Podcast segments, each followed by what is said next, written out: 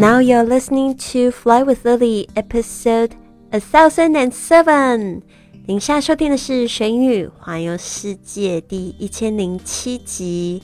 我们今天呢，延续上周的话题呢，我们来讲这个旅游创业家越王越富的人生。我们节目已经播出了一千多集了。那在这一个部分，在准备我们新一季的节目的同时呢，我来就是来报道一下这个怎么样子用旅行创业。我这四年来怎么玩了三十个国家，然后一边在这个线上有收入。那今天呢，我们要介绍一个在我生命里也是非常特别的一位朋友。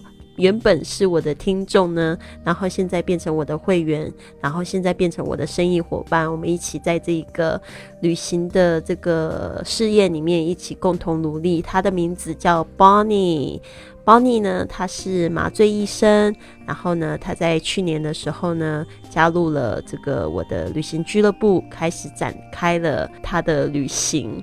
看着他一路的成长，我真的非常的开心。今天有机会呢，让他来做自己的这个旅行的分享，还有他的成长的心得。接下来他在这个九天之后呢，也会参加我们马来西亚的一个游学活动。可以看着他这样一路的从国内玩到国外，我是非常的欣慰。这也是我对这个学英语环游世界的听众们的一个期望。我们不是只有在家里学英语，我们现在呢要踏出国门，去环游世界，去交世界各地的朋友，想尽世界各地的美食，然后非常自然的在生活中呢学习英语。这个是我对你们最大的期望。好的，那废话不多说，我们来听听 Bonnie 的故事吧。大家好，我是 Bonnie。先自我介绍一下吧，我是一名麻醉医生，我的职责呢是麻醉即将手术的患者，并且在他们的手术过程中保障他们的生命安全。那同时呢，我也要负责抢救危重的病人，还有妈妈在生宝宝的过程当中，因为生产的过程很痛嘛，我们麻醉医生呢还可以为他们进行分娩镇痛哦。那。妈妈生宝宝的时候，她那疼痛的感觉就会缓解非常多。我还是很喜欢我自己的工作的。那当然了，在工作之余，我希望再增加一些挑战，改变一下现在的生活。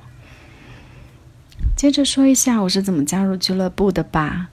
我听丽丽的节目有两三年了，有的时候呢会听到丽丽提。俱乐部提到要不停的进行学习，要经营他的线上的生意，那这些呢，都在我的心里埋下了种子。在今年一月份的时候，我正在另外一个城市进行一个语言的培训，那这个培训大概是一个星期左右，用来为接下来一个面试做准备。那个面试如果通过的话，那我就可以去德国研修三个月。在那个星期当中，我的脑子里一直都是英文。上课的时候积极的练习，下课的时候就会做一些复习的工作，然后也会听丽丽的节目调节一下。那就是那段时间公司做活动，九十九元入会费用。其实我当时，呃，也是考虑了好几天的。从加入丽丽的微信，到了解俱乐部的情况，最后在活动结束的倒数第二天决定加入俱乐部。可能如果当时我不是在外面进行语言培训，不是处在那种每天都很积极、很有热情的状态下，可能我就不会加入俱乐部了。这就是我和俱乐部的缘分吧。不管是我加入语言的培训，去参加那个面试，还是加入俱乐部，都是对自己的一个挑战，对我生活的一个改变。加入俱乐部之后呢，我当时的感觉就是，哇，我进入了一个新的世界，每天都很充实。在二月份的时候，我语言的面试结果出来了，我通过了。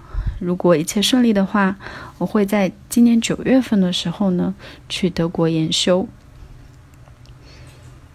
我想把俱乐部介绍给我周围的朋友、同事，可是我自己都没有去体验过，我怎么去跟他们介绍？他们怎么会相信你呢？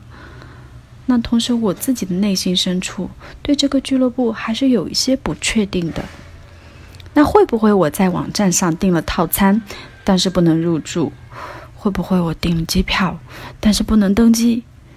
我当然是非常相信丽丽的，可是我没有亲身经历过，我没有办法去笃定这个世界，所以我很快就在俱乐部订了一个去厦门的 Dream Break，同时连机票都是在俱乐部里订的。那说到订机票，这其中还有一个插曲。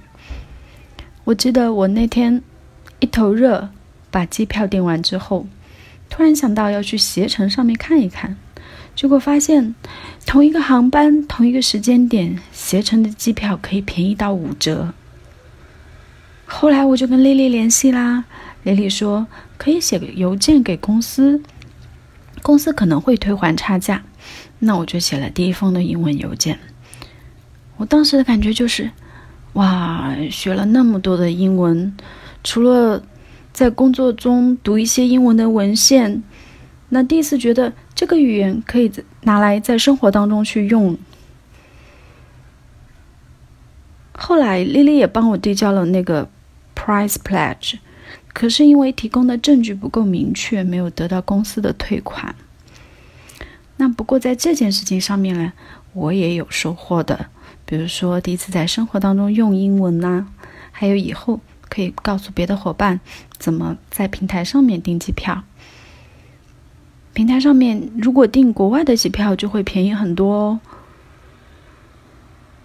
那就这样，等了两个月，我和我亲爱的老妈终于上路啦。我当时其实内心还是有不确定的。我都已经做好不能入住，甚至不能登记的准备。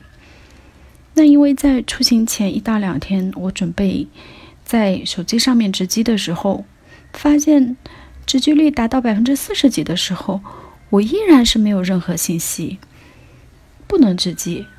我当时就想啦，那可能会出现一些问题，就等到机场再看吧。等我和我妈妈到达机场办理登机牌的时候，被告知需要用护照。我当时就懵了，因为我不是去国外，我根本没有想过要带护照。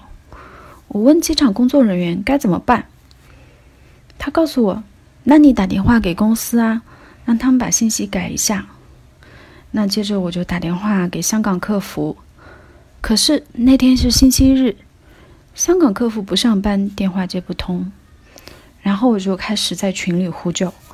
那个梦想方舟群有一个老师，他让我打电话给美国那边的客服，我就先打电话给中国移动，开通美国那边的国际长途，然后呢，脑子在想该怎么跟对方解释，该怎么用最简单的英文去表达出来，因为这一切。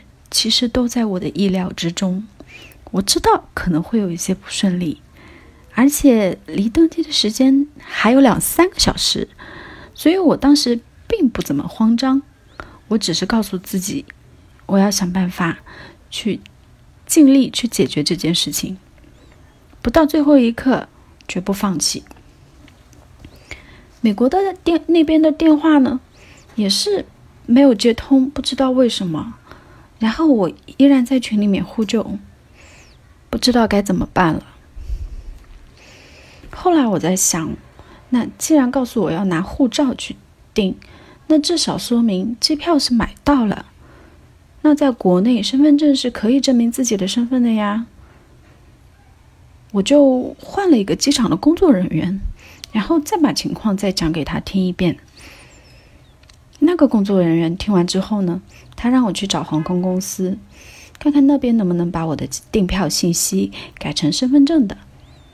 那后来我就找到航空公司，他帮我把身份证的信息加进去了，这边就顺利拿到登机牌了。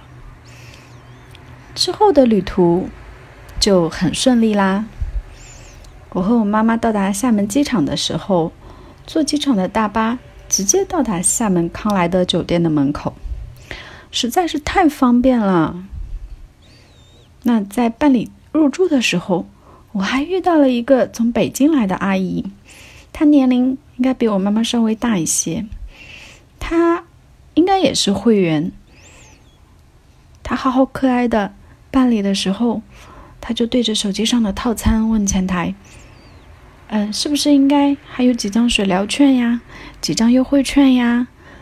几张晚餐券呀？等等等等，我都不用开口去问的。同样的东西，前台也给我准备了一份。等我离开的时候，我发现他的旁边放着一个拐杖。他行动不方便，可是即使这样，也阻挡不了。他一颗看世界的心，我当时真的很震撼。当天晚上呢，我就和我妈妈去了餐厅，享用了俱乐部送的自助晚餐。我是在电梯上面看到了这顿晚餐的广告，如果自己要去买的话。要将近四百元哦，两个人就是八百元。这里的话，俱乐部都是免费送的。